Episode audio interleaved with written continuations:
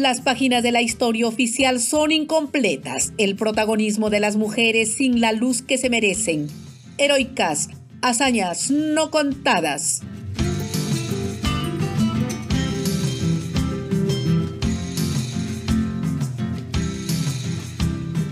Hola amigas y amigos, un saludo cordial. El episodio de hoy está dedicado a una mujer de armas tomar, con capacidad de mando, lideró campañas bélicas, develó motines, conspiró golpes de Estado, anheló sin reservas su libertad y el poder.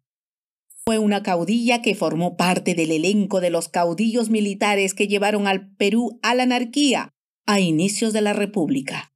Llegó a gobernar el Perú y la prefectura del Cusco en distintas ocasiones.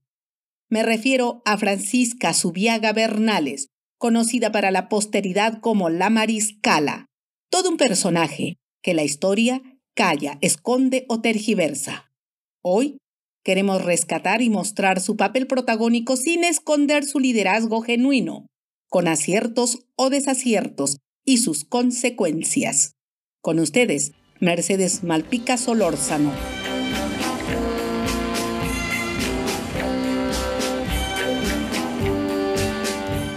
Marco referencial antes de ingresar al escenario de nuestra protagonista.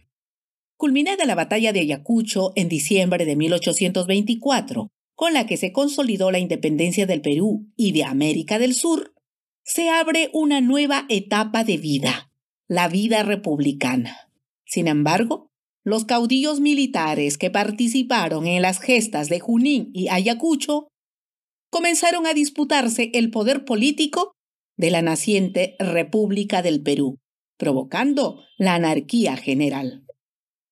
En medio de esta convulsión, el Congreso Constituyente pudo elegir a José de la Mar como el primer presidente de la República. Al instante, le salieron fuertes opositores políticos, sus propios compañeros de armas. Andrés de Santa Cruz, Agustín Gamarra y Antonio Gutiérrez conformando luego un triunvirato para maquinar la caída de la mar.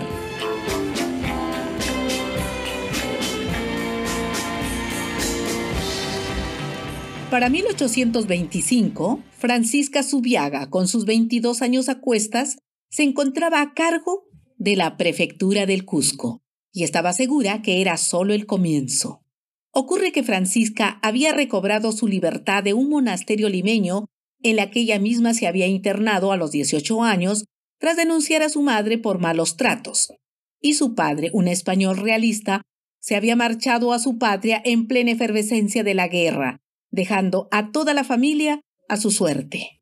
Ahora, Francisca, en el Cusco, mantenía contacto directo con la gente que la llamaba con respeto y aprecio señora prefecta.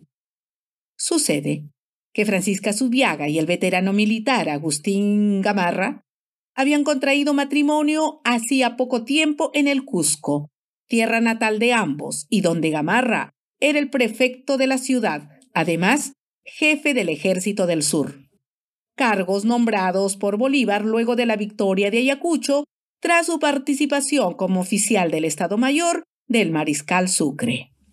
De esta manera, Francisca y Agustín enlazaron sus aspiraciones personales, proyectos políticos y sus anhelos de poder. Por lo tanto, gobernarán como una dupla política, ella a cargo de la prefectura y él atendiendo los movimientos militares de la región sur.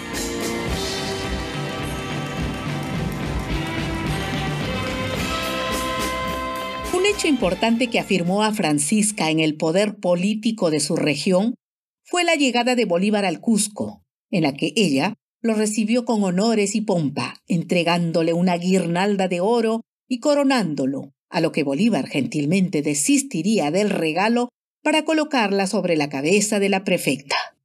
Todo un acto simbólico, pero que sin duda Francisca absorbió la sensación que despierta el poder y toda la parafernalia. Otro acto fue la fundación del Colegio Nacional Educandas del Cusco, a cargo del Libertador, el prefecto y la prefecta, iniciando las clases con el dictado de los cursos de ciencias, que hasta entonces estaba negado para las mujeres. Además, establecieron que el plan educativo debía deslindar de los cánones virreinales, en las que las mujeres, los negros, indígenas y mestizos estaban bajo tutorías que impedían la libertad de su opinión y decisión. Dicho sea de paso, entre las egresadas del Colegio Educandas se cuentan con las destacadas personalidades cusqueñas, como la escritora Clorinda Matos de Turner o Trinidad María Enríquez, la primera mujer jurista en el Perú y América Latina que logró la hazaña de ingresar a la Facultad de Jurisprudencia, enfrentándose a una sociedad que todavía arrastra la herencia colonial, excluyente, prejuiciosa y paternalista.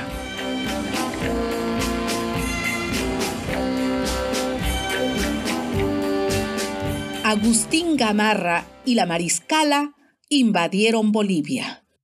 Alcanzada la emancipación continental de Sudamérica, quedaba un pendiente en el Alto Perú.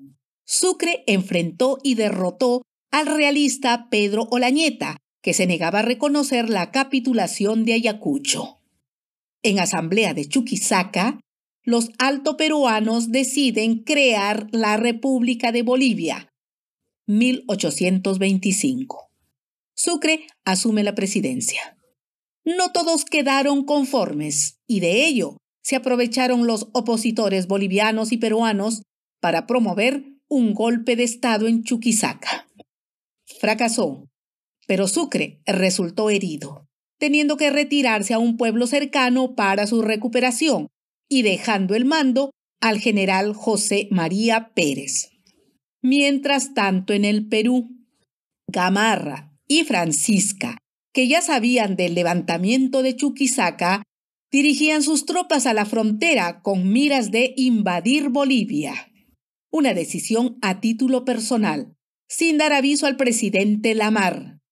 La dupla había trazado ya su estrategia de ataque. Veamos. Gamarra comisionó a un agente en Bolivia para tomar prisionero a Sucre. Falló. Entonces, cambió de treta e intentó ingresar al suelo boliviano arguyendo que iba en defensa de la vida del mariscal Sucre. Y volvió a fracasar.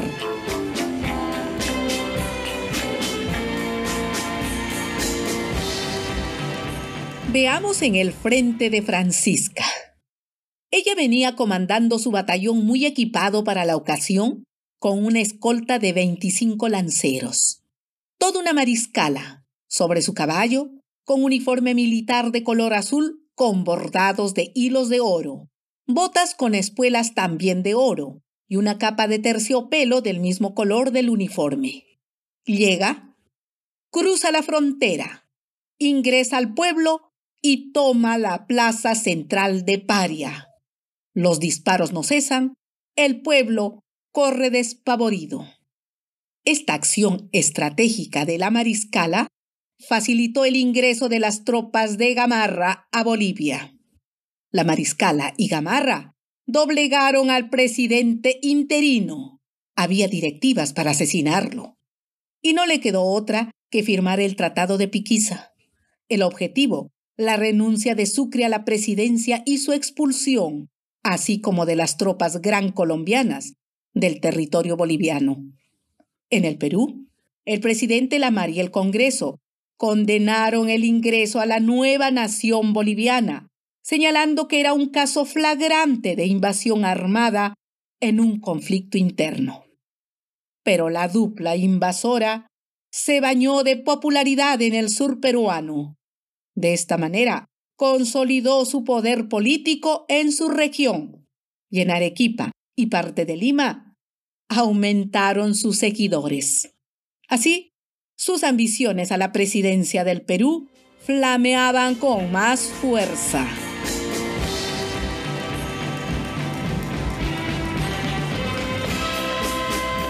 La República de la Gran Colombia no se quedó de brazos cruzados. Le declaró la guerra al Perú alegaba que el Perú había originado la rebelión de Bolivia y la salida de Sucre. Además, reclamaba los territorios del norte peruano, Tumbes, Jaén y Mainas, entre otros reclamos. El presidente Lamar tuvo que enfrentar el conflicto bélico con las fuerzas de la Marina y del Ejército. Las fuerzas auxiliares del sur, encabezados por los generales Agustín Gamarra del Cusco y Antonio Gutiérrez de Arequipa, demoraban demasiado en llegar. El país entero estaba en vilo. Una noche en el Cusco hay un levantamiento en el cuartel general. Francisca es notificada. Se viste de uniforme militar Coge una bolsa de tela conteniendo monedas de plata y un látigo en la mano. Al llegar al motín, entre los cabecillas reconoce a varios de sus lanceros que habían sido parte de la toma del pueblo de Paria. Poniéndose al frente, les increpa. ¿Cómo? ¿Ustedes, mis cholos, contra mí? Reventó el latigazo sobre el piso, puso la bolsa sobre una mesa cercana y la respuesta llegó. ¡Viva la mariscala! ¡Viva la mariscala! El motín se desactivó. Por otro lado, Francisca conocía bien los planes del triunvirato Gamarra Santa Cruz Gutiérrez.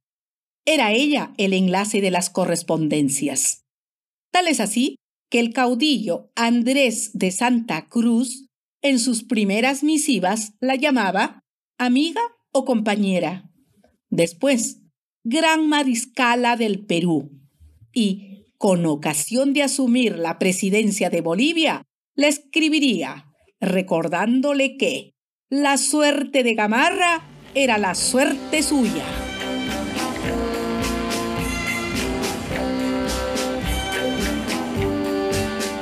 Volvamos al conflicto bélico Gran Colombia-Perú. Cuando la mar venía enfrentando la guerra, Gamarra y Gutiérrez dieron el golpe de Estado al Perú en simultáneo, junio de 1829. Gamarra tomó prisionero al presidente Lamar en Piura y lo desterró a Costa Rica. Gutiérrez, en Lima, derrocó al vicepresidente en Palacio de Gobierno. Los golpistas se cubrieron luego de legalidad, utilizando los mecanismos constitucionales, convocatoria, elecciones y la táctica del miedo. Funcionaba. De modo que convocaron a elecciones y resultaron ganadores Gamarra para presidente y Gutiérrez su vicepresidente. Periodo 1829 a 1833. Una vez instaladas ya en Palacio de Gobierno, la dupla Agustín Gamarra y Francisca Subiaga se dividieron el mando. Ella representaría el poder político y Gamarra el poder militar. Sin embargo, por la presidencia interina, enfrentarán una lucha perversa Francisca y el vicepresidente. Por más de un año, hasta que el vicepresidente tuvo que escapar del país perseguido por un pelotón de militares. A partir de entonces, Francisca pudo asumir la presidencia del Perú de manera interina, mientras Gamarra venía reprimiendo y apagando protestas y motines a lo largo del territorio nacional.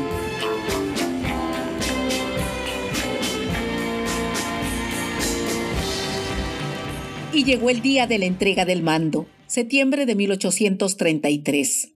Se realizaron las elecciones en la que compitieron Pedro Pablo Bermúdez por los gamarristas y José Luis de Orbegoso. Resultó ganador de Orbegoso. La dupla Gamarra y Francisca alegaron fraude, fraude. Francisca recorrerá Lima sobre su caballo, con látigo en mano y haciendo disparos al aire provocando el terror, llamando a sus seguidores a desconocer los resultados, y la anarquía rebrotó.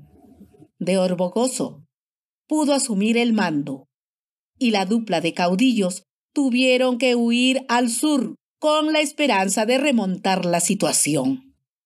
Todo fue en vano. Los acusaron de haber gobernado de manera petulante, represiva, autoritaria, pisoteando todos los derechos constitucionales. Escaparon como pudieron. Gamarra partió a Bolivia. Por su parte, Francisca Subiaga, con sus 30 años a cuestas, cuando se dirigía a su exilio de Chile, se encontró en el mismo barco con Flora Tristán, la escritora francesa y precursora feminista, con quien sostuvo una entrevista. Y Flora, con firmeza, le preguntaría si acaso había sido juguete de las pasiones masculinas por el poder, a lo que ella le refutaría todo lo contrario, y que se marchaba al exilio por una razón concreta, el orgullo personal.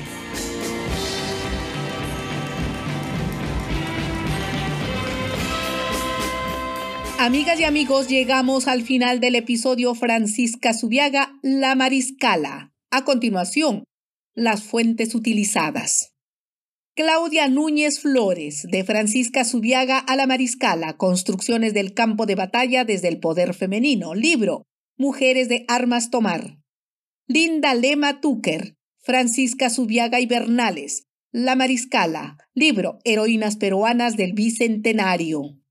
Bruno Pollack, Francisca Subiaga, de Monja de Convento Mariscala, libro, Mujeres que forjaron el Perú.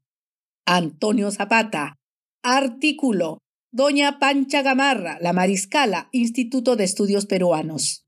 Flora Tristán, Peregrinaciones de una paria, título expresidenta del Perú.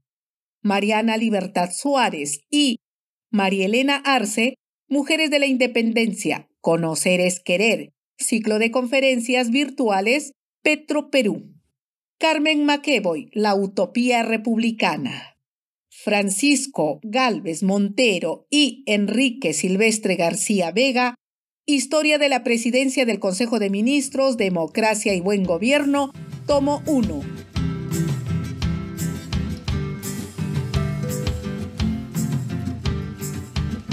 Gracias por sintonizar nuevos episodios en nuestra página web www.heroicasperú.com. También en nuestras redes sociales, Spotify, Facebook, YouTube e Instagram. Recuerden suscribirse, es completamente gratis. Déjenos sus comentarios. No más páginas en blanco. Hasta la próxima.